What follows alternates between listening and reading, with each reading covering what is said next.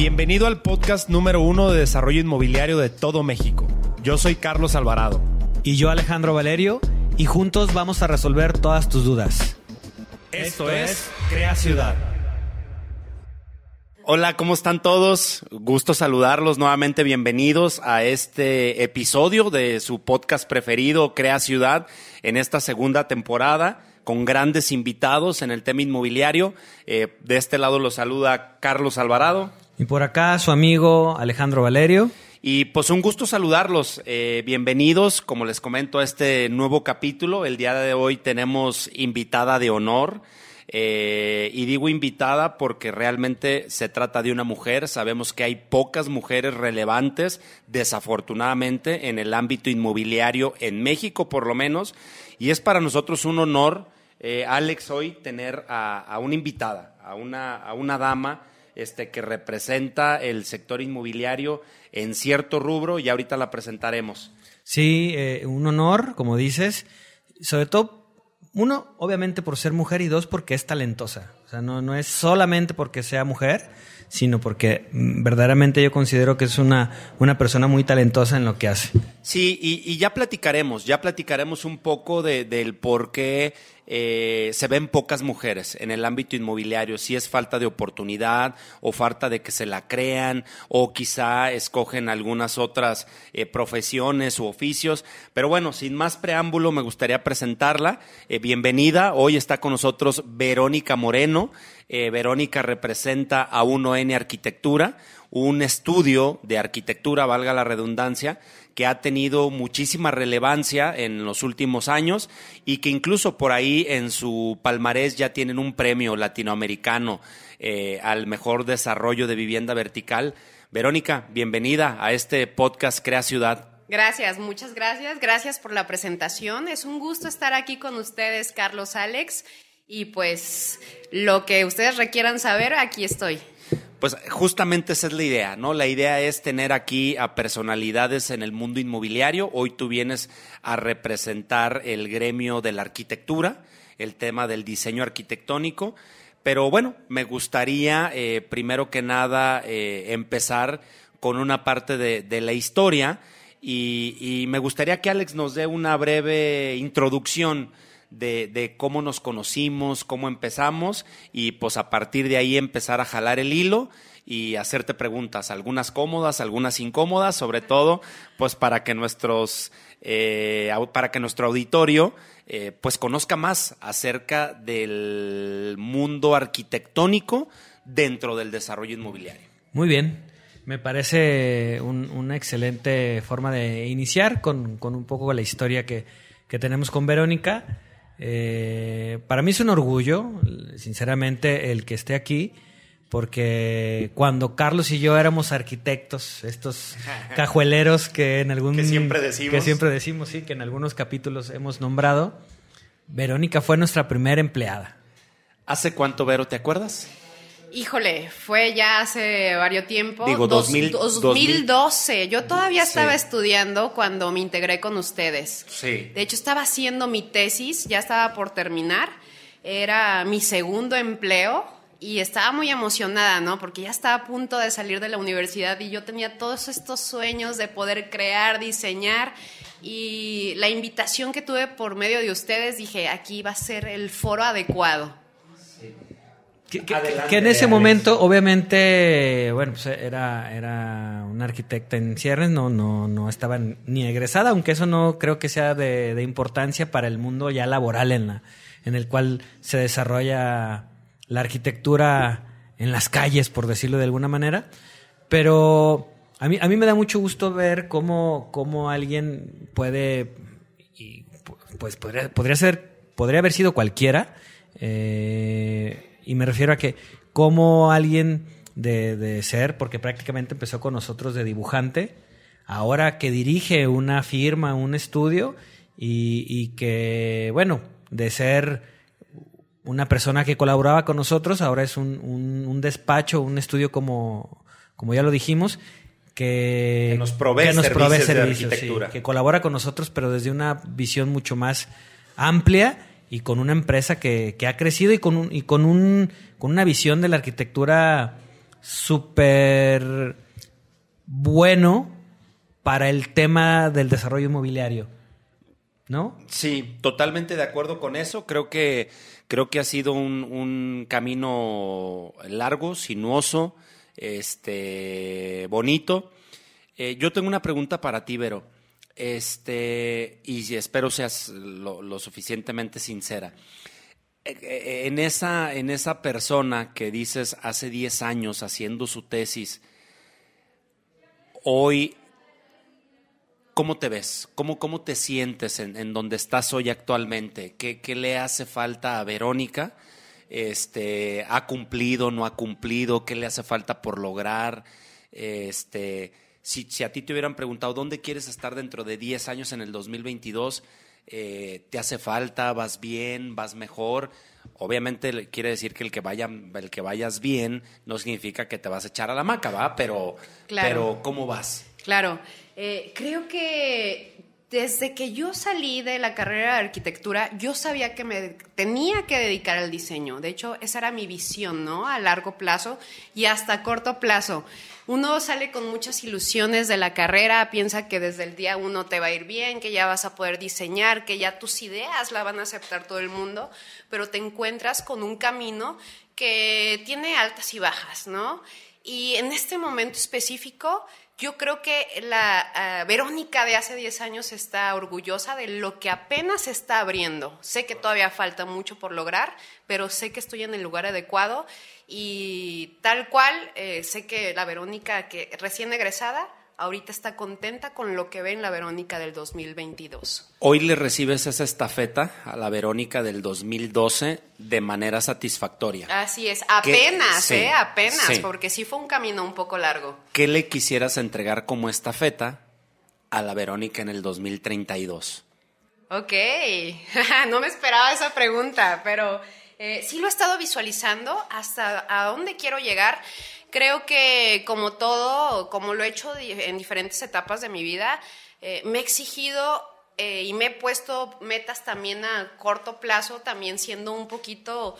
eh, pues no sé, pensando que lo voy a lograr lo más rápido de lo que realmente el proceso requiere pero pues ya ahorita siendo completamente realista con lo que todo, todo lo que he vivido, sé que en el 2032 con el proceso que hemos vivido y el aprendizaje que tenemos actualmente, lo que esperaría para Verónica y el estudio de arquitectura que ahorita dirijo es que sí sea un referente de la arquitectura mexicana y sí eh, pueda mostrar esta nueva metodología que tenemos nosotros, que es hacer arquitectura eficiente, ¿no? No solamente hacer arquitectura de, revista o arquitectura solamente visual o para fotografía, sino que ya sea un referente de la arquitectura, esta nueva metodología, y que también puedan otras personas eh, también poder hacer lo mismo, ¿no? Transformar esto en una manera más eficiente y también darle servicio más hacia, hacia la sociedad. Ok, ok, gracias. Una parte de la, de la pregunta que te hizo Carlos eh, que no respondiste y que me gustaría escuchar, que es ¿qué le hace falta a Verónica en el momento?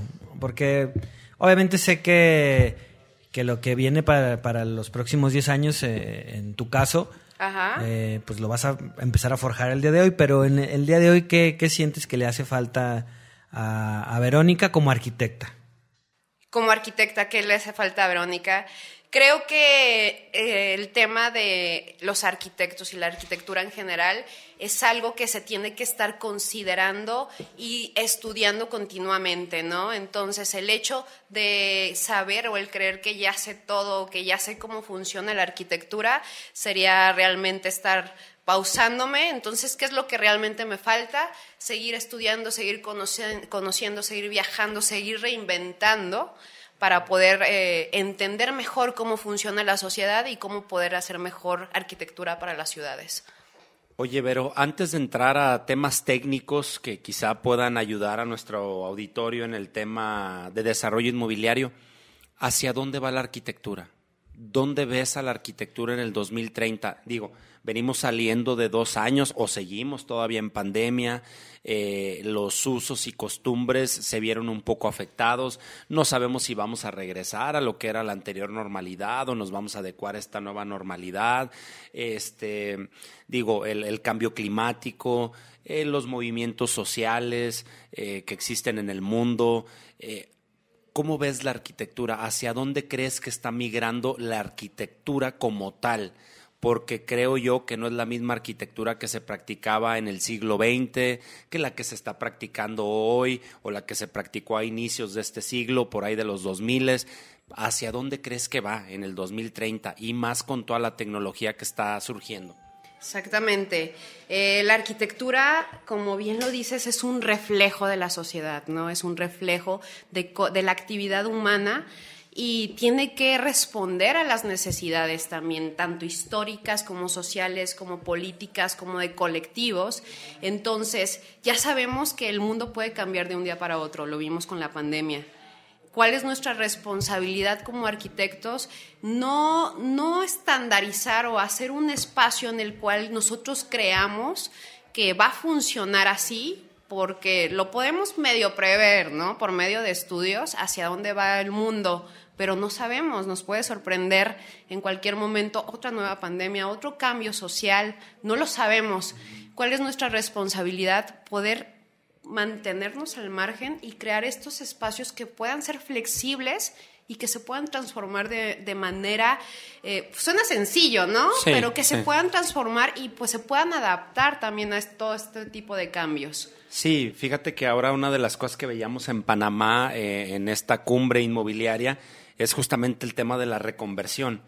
Todavía no lo veo en México, pues, los veo todavía eh, apegados a eso, a los desarrolladores que hicieron edificios de oficinas, pero hoy en Latinoamérica se están reconvirtiendo muchísimos edificios que eran de oficinas a, un tema habitacional.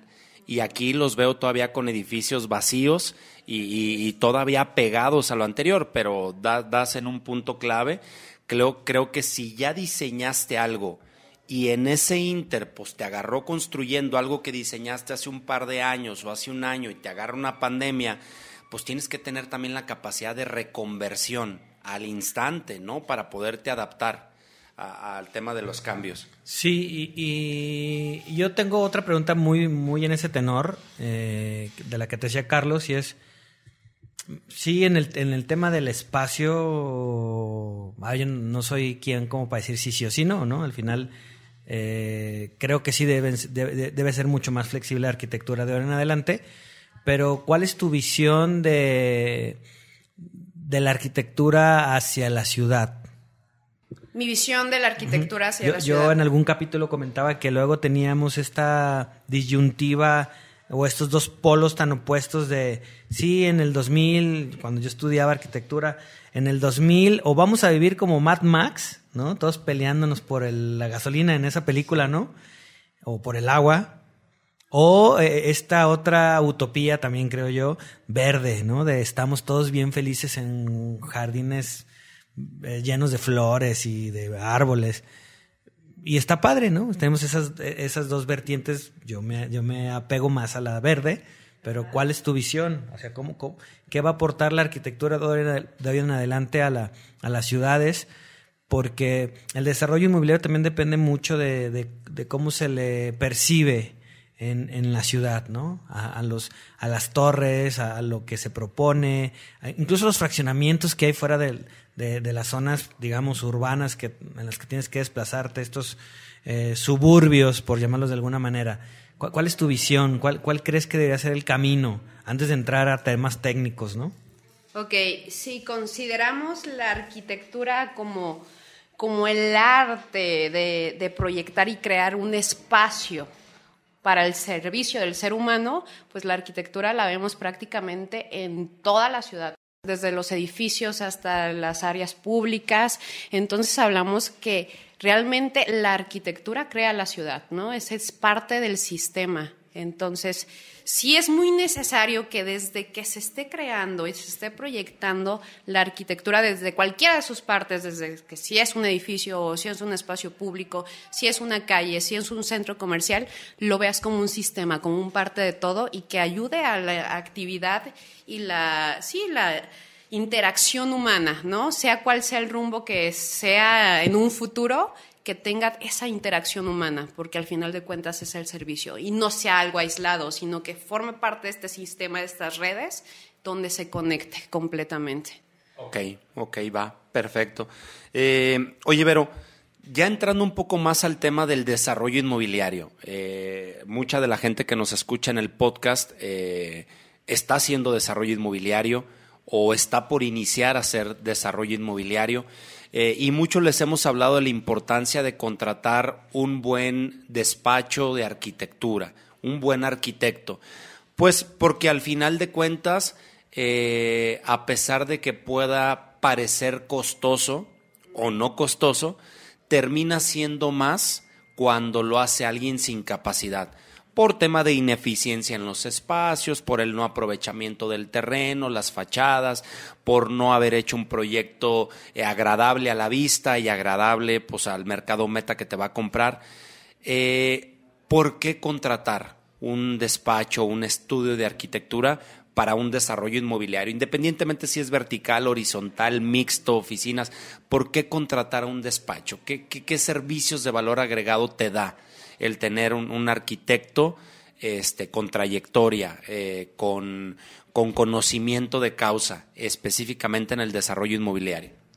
Sí, fíjate, es sumamente importante en todas las áreas y en cualquier rubro que te dediques, asesorarte con alguien que conozca del tema, ¿no? Que ya tenga algo de experiencia. Pero si ya hablamos de la arquitectura en específico, el contratar a un arquitecto para que te ayude a crear el proyecto de un desarrollo inmobiliario, pues es sumamente importante porque se entiende de manera completamente diferente el hecho de diseñar un espacio, tanto hablando si lo estamos diseñando a un particular así estamos diseñando un colectivo. Si estamos diseñando para alguien que va a ser patrimonial y que van a hacer sus caprichos y que va a ser totalmente su gusto, que si estamos diseñando para otra persona que quiere buscar un negocio, ¿no? Porque tanto como en un lado se busca completamente eh, las necesidades, los gustos de ciertas personas o de cierto personaje en particular, aquí estamos ya hablando de eficiencia, ¿no? En el desarrollo inmobiliario, cómo hacer que tu proyecto, aparte de que eh, sea un espacio completamente habitable, sea confortable, eh, te sientas bien estando ahí aparte sea negocio, ¿no? Y no es lo mismo diseñar para un particular que, para, que diseñar para un desarrollo inmobiliario, porque la parte importante, tanto como cuidar al usuario, es también cuidar el negocio. Entonces, el hecho de que tú ya tengas las bases de saber qué porcentajes tienen que ser vendibles, qué porcentajes tienen que ser para darle servicio al mismo desarrollo, qué es lo que realmente eh, le ayuda a, a, las personas de ventas para que sea un producto atractivo, qué amenidades están buscando ciertos colectivos, es algo que la experiencia te lo va dando, para entenderlo a fondo. En algún momento de, la, una de las respuestas, no recuerdo cuál fue, hablabas de arquitectura eficiente. Me gustaría preguntar, que abundara sobre eso, ¿no? ¿A qué, te refieres? digo, eh, como eh, añadiendo un poquito más a la, a la, a la pregunta de Alex, eh, algo que nos ha gustado mucho de 1N Arquitectura y de Verónica, que es quien dirige este estudio de arquitectura, ha sido justamente la eficiencia que hemos tenido en los proyectos. ¿Por qué? Porque al final es, eso ha hecho que sean proyectos bonitos, agradables al ojo humano, eh, con estética, pero sobre todo rentables, rentables financieramente, que creo que es lo que todo desarrollador inmobiliario buscamos. Porque podremos tener un monumento, pero si no es rentable va a ser el primero y el último, porque no va a quedar para ser un segundo. ¿Es esa la especialidad de 1N? Eh, retomando la pregunta de Alex. Y si sí, háblanos un poquito más de la arquitectura eficiente como concepto. Ok, eh, es algo, es una metodología que hemos estado desarrollando desde ya hace varios años. Antes lo hacía yo eh, personalmente de forma orgánica. Al momento de diseñar ciertos espacios, yo buscaba, sin saberlo, la eficiencia, ¿no? Pero no solamente en cuestión de espacios o materiales, también en, el espacio social, ecológico, físico, político, considerando todos los aspectos, eh, pues primero hay que, hay que explicar un poquito qué es eficiencia o qué creo para mí qué es eficiencia, ¿no? Y para mí eficiencia es la capacidad de generar un resultado con la menor cantidad de recursos posibles, ¿no?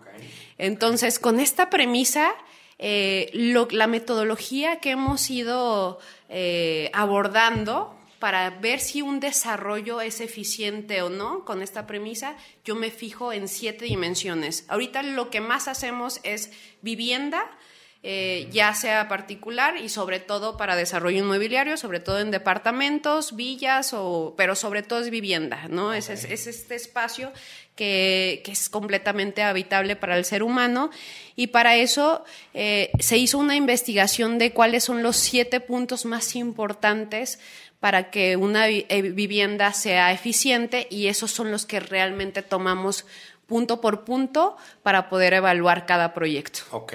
¿Nos podrías platicar cuáles son de manera muy breve? De manera muy breve, va. Este, el primero es eh, la vivienda como valor social. Sabemos que una vivienda forma parte de una sociedad.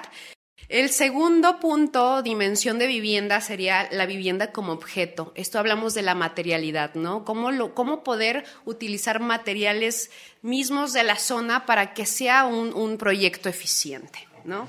El siguiente sería una vivienda como satisfactor de necesidades. Eh, sabemos que hay necesidades básicas para el ser humano que sí o sí requiere tener eh, dentro de su refugio, ¿no? La siguiente sería la vivienda como un proceso, algo que ya hablé anteriormente en el podcast. Eh, la, vivienda y la arquitectura como tal debe de tener eh, esta capacidad de ser flexible y de tener, de poder progresar conforme el tiempo y las necesidades vayan, lo vayan pidiendo. La siguiente es la vivienda como sistema o sea, la arquitectura no puede ser un, objeto aislado. Sabemos que viene dentro de un sistema, ya sea político, social o hasta ecológico, y es cómo utilizar esos recursos a favor. La siguiente sería la vivienda como género de vida. Y esto es no solamente utilizar la arquitectura como satisfactor de necesidades básicas, sino que también pueda ser un espacio donde puedas desarrollar tu vida y tus placeres, ¿no? Y vivir un poquito más allá de las necesidades básicas. Crear vida y crear toda esta interacción como tal. Y la última, que no es la más importante, pero sí, cuando yo veo que ya cumplimos estas seis, ya le puse su palomita, me fijo que esta también tenga su palomita, eh, que es la, la, vivienda como negocio, ¿no? Que al final de cuentas, en el mundo inmobiliario, pues es lo más importante, claro. que sea un negocio. Que es parte de lo que comentábamos ahorita, ¿no? Que también, además de que sea eh, o que cumpla con todos estos eh, finalidades, que también sea negocio, que también sea rentable. Así es. cuando, cuando, hablas de arquitectura como un objeto, me imagino que en ese rubro lo, ves también eh, en términos, eh, a ver, de valores visuales, de valores artísticos, o es algo que, que a uno N no le, no le toma... No, es, yo creo que es parte, es parte importante. Es part, no puedo decir que una cosa o alguna de estas dimensiones sea más importante que otra, pero eh, hablando específicamente de la estética, bueno, sabemos que también es una apreciación particular personal, pero sí es importante que, porque al final de cuentas eh, es al servicio del ser humano y el ser humano también se debe de sentir que es atractivo el espacio que está habitando, ¿no? Visto desde afuera, desde adentro y no solamente visual, también desde la manera emocional, que es desde el momento en el que llegue, sienta, sienta que ese espacio es, es agradable en todos los sentidos. Y es algo que también se cuida, porque también es parte de, del objeto o parte de, parte de la arquitectura como tal. Sí, correcto, correcto, Vero. Oye, este, un poquito de, carnita o de, o de, pepitas ahí para, el auditorio. Eh, ¿En qué ratio o en qué rango se puede considerar que un edificio, por ponerlo ahorita en tema vertical, que creo que es de la mayoría del interés de nuestros eh, escuchas, ¿en qué rango debe de andar la superficie vendible? Sobre el total de superficie construida. O sea, si yo te dijera, oye, del 100% de los metros cuadrados construidos, ¿cuánto debe de ser vendible para que realmente este, se pueda considerar que es un proyecto que tiene arquitectura eficiente? Depende mucho también del terreno, ¿no? Del terreno y también depende mucho de las características que van con el contexto. Pero un rango que tú pudieras dar entre este y este número, estamos hablando de algo eficiente. Hablando específicamente de vivienda o de edificios habitacionales, si estás eh, en este rango, lo puedes lograr un poquito más, de 70% vendible, y si llegas a un poquito más, que es casi lo que nosotros hacemos en la mayoría de nuestros proyectos, un 80% vendible, es un proyecto eficiente. Ok, ok, sí, para, para que más o menos nos demos cuenta de, cuánto es lo que podríamos lograr en base a eso. Y, bueno, no sé, Alex, ¿alguna otra pregunta que por ahí tengas? Pues no, más bien es eh, cómo logras eso. O sea, a mí me inquieta saber cómo logras esa eficiencia, ¿no? Se hace demasiados estudios, ¿no? Eh, ¿Qué tipo de estudios, exacto? ¿Qué, qué, qué analizas en un terreno cuando recién te llega?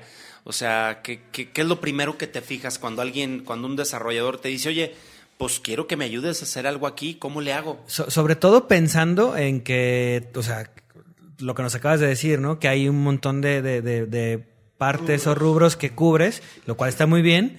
¿Cómo haces para que aparte sea eficiente? Porque a mí lo que se me ocurre es hacer una caja de zapatos. y, y, de lo que se trata es precisamente de no hacer una caja de zapatos, ¿no? Sí, exacto, exacto. Lo que nosotros hacemos mucho en, oficina eh, son esquemas volumétricos.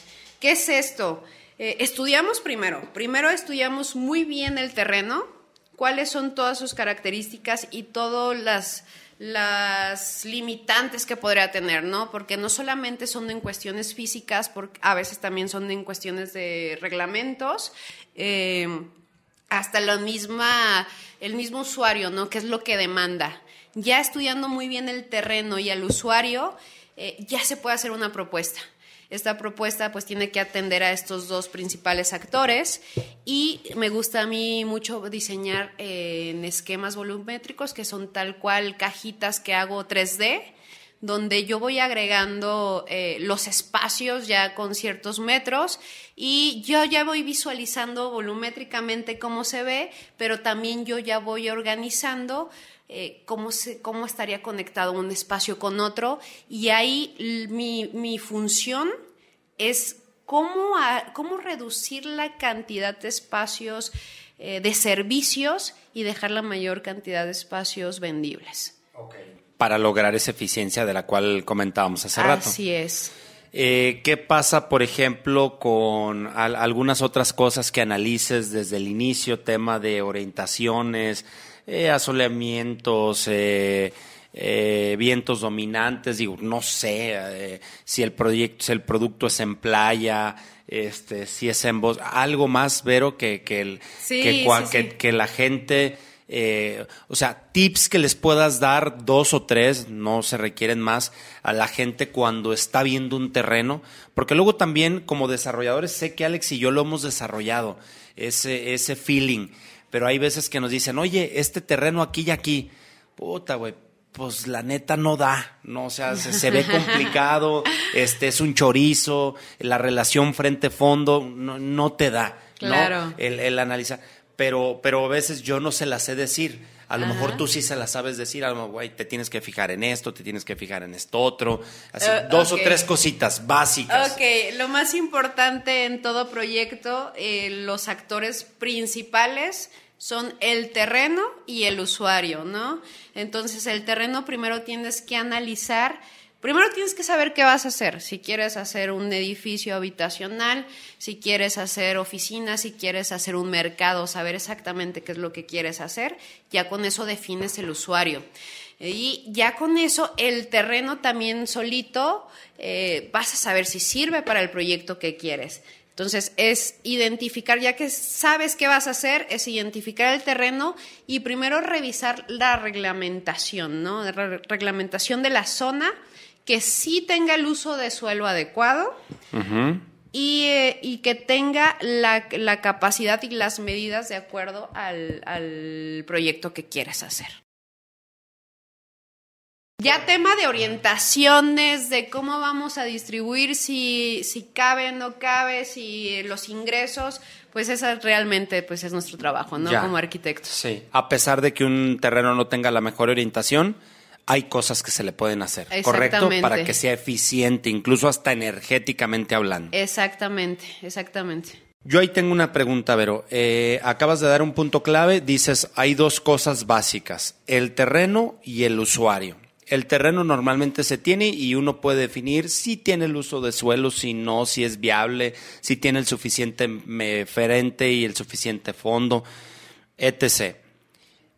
Lo siguiente es definir al usuario y muchas veces, y aquí lo hemos platicado, y algunos de los invitados de esta temporada del podcast tendrán que ver con estudios de mercado, tendrá que ver con la psicografía de ese usuario. Oye, pues es un pelado que tiene 30, 35 años, es soltero o es casado, es así, le gusta el arte, no le gusta el deporte, ta, ta, ta. ¿Qué, qué va primero? ¿Tocar base con el arquitecto o hacer un estudio de mercado y definir a tu público meta? Es decir, si ya un desarrollador dice, yo ya decidí que voy a hacer un estudio de mercado, que busquen primero a uno en arquitectura o primero que se vayan a hacer el estudio de mercado. O, Mira. o- o- hay, o hay cosas que primero tienen que tocar base contigo antes de irse al estudio de mercado. Mira, probablemente eh, nosotros ya podamos tener un poquito de experiencia en el mercado que quiere, eh, en el que se quiere Atacar. meter, ajá, en el que se quiere meter. Eh, si no lo es, yo siempre mando a las personas que me buscan, a los desarrolladores que me buscan, a hacer un estudio de mercado. Yo lo que puedo hacer es ya analizar el terreno, eh, analizar todo este tipo de reglamentación, orientaciones, qué onda con los vecinos, en temas ecológicos, cómo podemos ya empezar a, a proyectar un poquito los espacios, pero para poder hacer un proyecto que sea un éxito, sí o sí es necesario un estudio de mercado. Sí, y, cabe señalar, Vero, y, y me gustaría que lo, que lo, lo comentes, porque sé que muchos desarrolladores inmobiliarios con los cuales trabajas, eh, porque vamos, trabajas para nosotros, o sea, trabajas como proveedor eh, y somos tus clientes nosotros como desarrolladores, pero tienes también muchos otros desarrolladores que son tus clientes y para los cuales trabajas proyectos. Y, y me gustaría que hables un poco de ese valor agregado que ya la experiencia te ha dado de tantos años estar trabajando con desarrolladores inmobiliarios. Porque ahorita en lo que dices, o sea, bien te podrías aventar todo el proyecto arquitectónico y sí, desarrollador, pues a ver, págame, güey. Y si no quieres hacer estudio de mercado, yo te hago el proyecto, yo te lo cobro y no es mi pedo si después se vende o no se vende porque tú me hayas definido bien o mal a tu usuario. Pero entiendo que con la experiencia que tienes, puedes incluso sugerirles hasta algunas cosas a estos desarrolladores inmobiliarios no tan experimentados. Puede ser de ayuda no solamente en el tema arquitectónico, sino en muchas otras cosas, ¿correcto?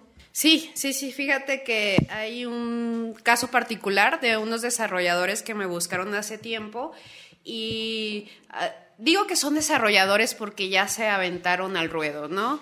Pero su primer proyecto es este que vamos a iniciar en conjunto. El hecho de que, de que me hayan buscando, buscado, perdón, el hecho de que me hayan buscado, eh, hayan buscado un ON para apoyarlos y hacer esta sinergia para crear el proyecto, eh, también les da a ellos mucha seguridad porque no solamente estamos hablando del tema del proyecto arquitectónico, sino también otros conceptos que ya también entendemos nosotros, ¿no? Desde el hecho de, de latir, el hecho de saber qué es vendible, qué es lo que no es vendible, el hecho de ver un poquito más allá del COS y el CUS, eh, absorciones. Absorciones, exactamente. Eh, precio o mercado meta. Exactamente. Ver esto del tema de los estudios de mercado, hacer eh, colaboración también con, con otros, otras áreas, ¿no? Desde el hecho de también yo poder sugerirles qué fondos de inversión también con cuáles trabajar, hacer este estudio de preventas entonces es tema que no todos los despachos o estudios de arquitecturas conocen, ¿no? Sí, correcto. Yo tengo una pregunta que a lo mejor pudiera ser, eh, no incómoda, porque no lo es, pero sí, o sea que si alguien llega y se aferra y te dice, quiero un proyecto y tú ves que no es viable, les puedes decir, no, no te lo hago. o, digo, es una pregunta directa y... Ajá, exactamente.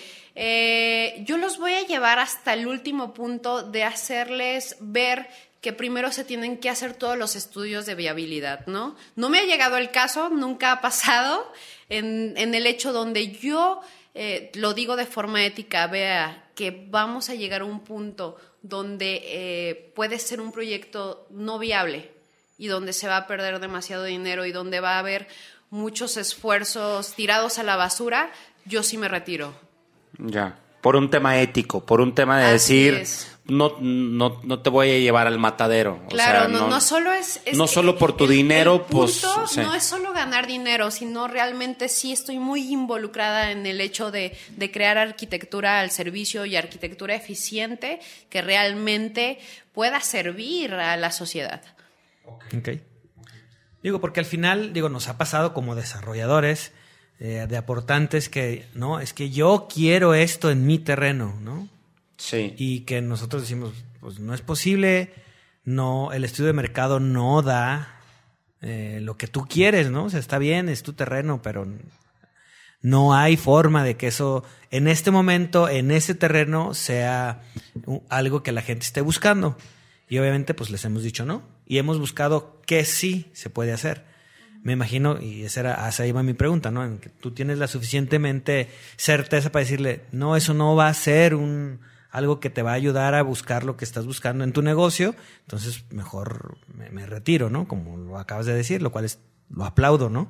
Perfecto. Pero hace ratito comentábamos eh, que habíamos colaborado eh, nosotros como desarrolladores, ustedes como despacho de arquitectura, en un proyecto de nombre Maramara, que fue galardonado como el mejor desarrollo vertical en Latinoamérica eh, en el año pasado. Eh, platícanos un, poquito de, cuáles crees que sean las fortalezas de este proyecto, de Maramara, específicamente arquitectónicamente hablando. Eh, ¿Qué lo llevó a, ese galardón? ¿Cuál fue el acierto de uno en arquitectura en ese proyecto en específico? Eh, fíjate que fue un gran reto porque fue uno de los primeros proyectos que hicimos en la zona de Riviera Nayarit, ¿no? Y yo, particularmente estaba muy emocionada con el proyecto porque sabía que era una tierra virgen. Sayulita tenía mucho potencial en ese momento, lo sigue teniendo, pero en ese momento más eh, no había ningún desarrollo inmobiliario como tal, entonces sabía que tenía las puertas completamente abiertas para crear un proyecto diferente y disruptivo.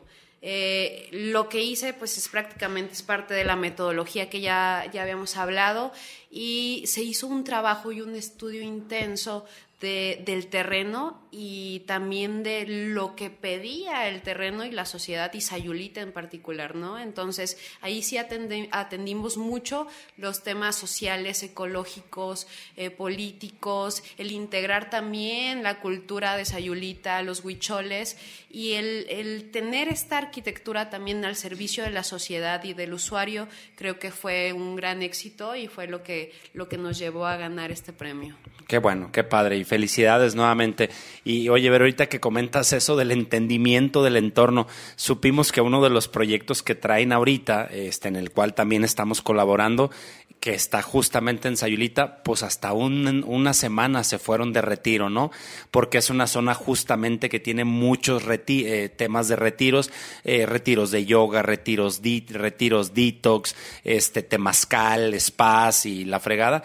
Supe que ustedes se fueron incluso hasta una semana a convivir con la gente local, este, a un retiro de detox, sé que casi no la cuentan y todo, pero es parte, ¿no? Del proceso del entender el entorno. Exacto, exacto. Eh, eh, como ya lo había comentado, para mí es sumamente importante conocer el terreno, el entorno y todas las características que están alrededor, ¿no?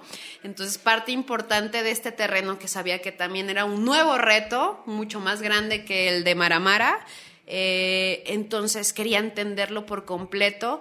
Nos fuimos una semana de retiro y parte de lo que hago siempre en, cuando inicio un proyecto, eh, si tengo la oportunidad, porque hay, hay, algunos proyectos que están muy lejos o que es imposible visitarlos en el momento, es eh, llegar al terreno y pedirle permiso a la tierra, ¿no? Es, lo primero que hago. Llego, eh, lo recorro, le pido permiso a la tierra y fue parte del proceso que trabajamos en Yemanya. Yemanya es el proyecto del que estamos hablando. No solo eso, nos quedamos una semana completa, yo junto con mi equipo, y eh, nos quedamos aparte haciendo un detox, ¿no? Para vivir la experiencia completa.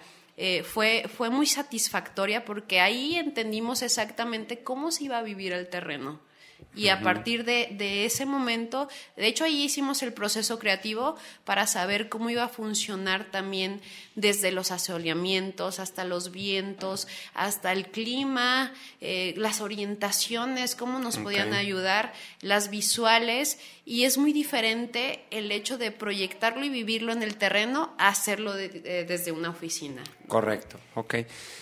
¿Qué más están haciendo, Vero? ¿Qué, es, ¿Qué están haciendo ahorita? ¿En dónde están actualmente? ¿En qué están trabajando? ¿En qué zonas del país? Ahorita, actualmente estamos muy enfocados sí, en el desarrollo inmobiliario. Eh, estamos trabajando con varios desarrolladores y enfocadísimos en vivienda vertical tanto como para vivienda de larga estancia como vivienda de corta estancia, ¿no? También estamos creando muchos proyectos destino, sobre todo en la Riviera Nayarit. Ahorita es donde, de donde estamos un poquito más fuerte. ¿En eh, Guadalajara traen proyectos? En, Guadalajara tenemos algunos proyectos habitacionales, y, pero ya nos están buscando también en otras zonas, ¿no? Desde Zamora, Irapuato hasta Riviera Maya. Perfecto. sabemos también, Vero, este, que tienes por ahí de clientes a algunas eh, franquicias, algunas empresas líderes o top en el tema deportivo. Este, que, les apoyas en cada una de sus sucursales, en el tema del diseño. Platícanos un poquito también del liderazgo que han ejercido junto con estas marcas. Ok, este, me voy a meter un poquito más a fondo. Sí, eh, a pesar de que uno se especializa en desarrollo inmobiliario, ¿no? A dar servicio de proyecto arquitectónico a, desarrolladores inmobiliarios, eh, no nos cerramos las puertas a otro tipo de proyectos, ¿no? Enfrente de mi oficina hay un gimnasio de box en el cual yo por temas de, salud tanto física como emocional eh, fui usuaria, ¿no? Me metí eh, y empecé a hacer ejercicio, ahí sacaba todo mi estrés y aparte pues también ayudaba porque ya no estaba haciendo nada de ejercicio y mi cuerpo ya lo demandaba. Eh, fue tanto el, el, involucramiento que tuve con esta marca que llegué a conocer a los dueños e hice una alianza con ellos, ¿no? Primero les remodelé la sucursal, que es la sucursal donde yo entreno, y esto fue ya un tema ya más personal, ¿no? Quería que el espacio donde yo entrenaba día a día también fuera eh, como yo me lo imaginaba, ¿no? Sí, de, de, veía las eh, deficiencias o las mejoras que se podrían hacer funcionalmente, se las propuse al dueño, eh, le gustó, las aceptó y a partir de este primer trabajo ya hicimos una alianza para que los próximos, porque es una empresa que franquicia, los próximos gimnasios que se generan en, porque están en toda Latinoamérica, eh, sean proyectos de 1N. Súper bien, felicidades. Gracias. Y, y bueno, pues eh, ya comentábamos un poco hacia dónde van en el tema Bajío, en el tema Occidente, Guadalajara como uno de sus puntos claves, pero sobre todo Riviera de Nayarit y, y lo que viene en Riviera Maya y proyectos destino de, de vivienda vacacional. Alex, ¿algo más para ir cerrando que, que quieras preguntarle a, a Vero? Como duda ya no, digo, al final de cuentas creo que ha sido muy, muy eh, eh, esclarecedor, ¿no? Toda, toda la explicación que nos ha dado de cómo aborda los proyectos. Al final, nosotros como desarrolladores solo vemos los planos, ¿no? O sea, Correcto, al final, sí. El proceso somos un poco ajenos y lo que, y lo que nos llega a nosotros es lo que ya vamos a pasar al constructor para que lo ejecute, ¿no? Y es padre saber también cómo, cómo se aborda el tema y, cómo se va generando. Sí. A- Al final, si bien es cierto que Carlos y yo somos medio metiches en el tema de, de cómo se van a ver los, los, los desarrollos, Sí. eh, pues no, no, no nos metemos tanto en como en la como en el proceso, ¿no? De Porque acuerdo. al final pues no es lo que nos corresponde y por eso tenemos un, un- unos, unos profesionistas que saben hacerlo y la verdad muy contentos de, de- de los resultados que hemos tenido. Sí, pero una, yo una última pregunta. Este, como mujer, ¿cómo te has sentido en el tema del desarrollo inmobiliario? ¿Cómo, cómo te trata la industria? Este, ¿Has visto eh, barreras o al contrario, se abren más las puertas? ¿Qué, qué, qué, impresión tienes tú? Eh, sé que es una industria, todos lo sabemos que es una industria liderada por hombres y esto eh, puede tener sus pros y sus contras, ¿no? Hablando ya desde, desde el punto femenino. Como yo estoy específicamente en el tema de diseño, en el tema de, de sí crear, proyectar estos espacios, desde este punto de vista todavía existe un cierto respeto hacia las mujeres, ¿no? Porque estamos creando el espacio, estamos diseñando, estamos creando la belleza como tal. Pero ya en el momento de, de sí, porque este, este mundo es muy colaborativo, entonces te encuentras tanto como a los inversionistas, como a los constructores, como a los mismos desarrolladores.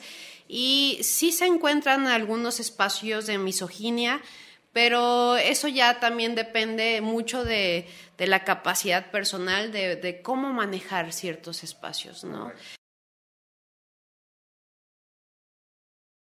Sí se han encontrado varios retos, pero, pero en todos este, se ha tenido varios aprendizajes y en todos este, se, ha, se ha podido salir adelante.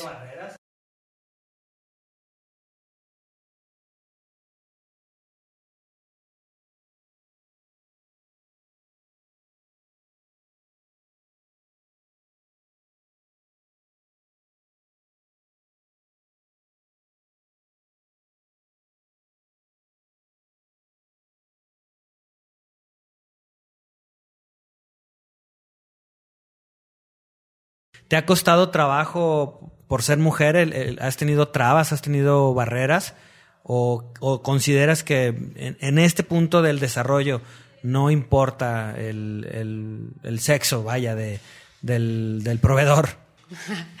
Mira, específica, si hablamos ya en el tema de, de, vender el diseño, no veo ninguna barrera, pero cuando ya hablamos de, de cosas técnicas... ¿Obra? ¿Te de refieres? obra, ajá, ya, ya con proveedores o con constructores, eh, ahí sí siento, sí me, no más que siento, sí he visto cierta diferencia en el trato entre un arquitecto y una arquitecta, ¿no? Eh, digo, no es algo que realmente me limite, porque esto ya es un tema personal de cómo lo aborde cada quien, pero sí existe. O sea, leve, pero sí existe. Sí, sí existe. Vero, ¿algo más que nos quieras comentar antes de cerrar? ¿Algún mensaje que quieras dejarle aquí a todas las personas que, que, les gusta el desarrollo inmobiliario, que nos siguen, que forman parte de nuestra comunidad? ¿Algo, algún consejo, alguna recomendación? ¿Algún consejo? No, no le tengan miedo a contratar a un arquitecto. Eh, busquen arquitectos también que conozcan del tema y que quieran colaborar realmente con ustedes. Eh, sé que se tiene el estigma que el arquitecto es egocéntrico y que quiere siempre cumplir sus caprichos, pero realmente los arquitectos lo que somos somos intérpretes, ¿no? Intérpretes no solamente de la sociedad, no solamente del usuario, no solamente del terreno, sino también de ustedes como desarrolladores y siempre vamos a buscar el beneficio común. Muchísimas gracias, Vero. ¿Dónde, ¿Dónde te pueden encontrar o dónde pueden encontrar a, a 1N? ¿Dónde, ¿Dónde pueden hacer contacto contigo a esas personas que les interese entrar en el mundo del desarrollo inmobiliario, que estén buscando un, proveedor eh, de arquitectura de confianza, que incluso este, pues, realmente más que un proveedor sea un aliado y se ponga la camiseta de, de ellos como desarrolladores? Eh, ¿dónde lo pueden encontrar? ¿Dónde te pueden contactar? Mira, eh, está mi página web que es 1n.com, todo con letra, o también en redes sociales. En Instagram estamos como 1n.arc. O puede ser personalmente, también en mis redes personales me encuentran como vero.morenom. Perfecto, Vero. Bueno, pues Vero, muchísimas gracias, de verdad, eh, muy agradecidos, eh, un gusto después de tanto año, pues bueno, hoy seguir colaborando. Gracias, gracias por todo lo que eh, como persona, pero sobre todo como empresa, pues han aportado a los proyectos de WeCity y, y esperemos seguir teniendo muchos años de, de colaboración. Alex, ¿dónde nos pueden encontrar? Como saben, siempre mis redes sociales, Alex Valerio L en Instagram y Alejandro Valerio Langarica en Facebook. Y bueno, a mí saben que me pueden encontrar eh, en Instagram, eh, Facebook y TikTok como Carlos Alvarado V. Y bueno, pedirles que vayan ahí a Spotify, se suscriban, denle clic a la campanita, eh, califíquenos si este podcast les deja algo de positivo. Ahí en el perfil en Spotify de Crea Ciudad les permiten calificarnos. Eh, no les voy a decir que nos pongan cinco estrellitas, ustedes califíquenos en base a lo que ustedes creen que este podcast les aporta de valor. Es lo único que les pedimos eh, de paga, por así decirlo, eh, que es lo que nos puede ayudar a llegar a más personas como ustedes. Y perdón, recordarles que bueno, que nos gusta compartir con ustedes, nos pueden hacer preguntas, buscarnos, de pronto nos tardamos un poco en contestar por tantas preguntas que tenemos, pero saben que siempre tenemos un poquito de tiempo para resolver sus dudas. Vero, muchísimas gracias por habernos acompañado y bueno, nos vemos en el siguiente capítulo de Crea Ciudad. Gracias, Gracias. a todos, un abrazo. Esto fue Crea Ciudad. Recuerda seguirnos en nuestras redes sociales y no te pierdas el siguiente capítulo. Te agradecemos infinitamente tu apoyo.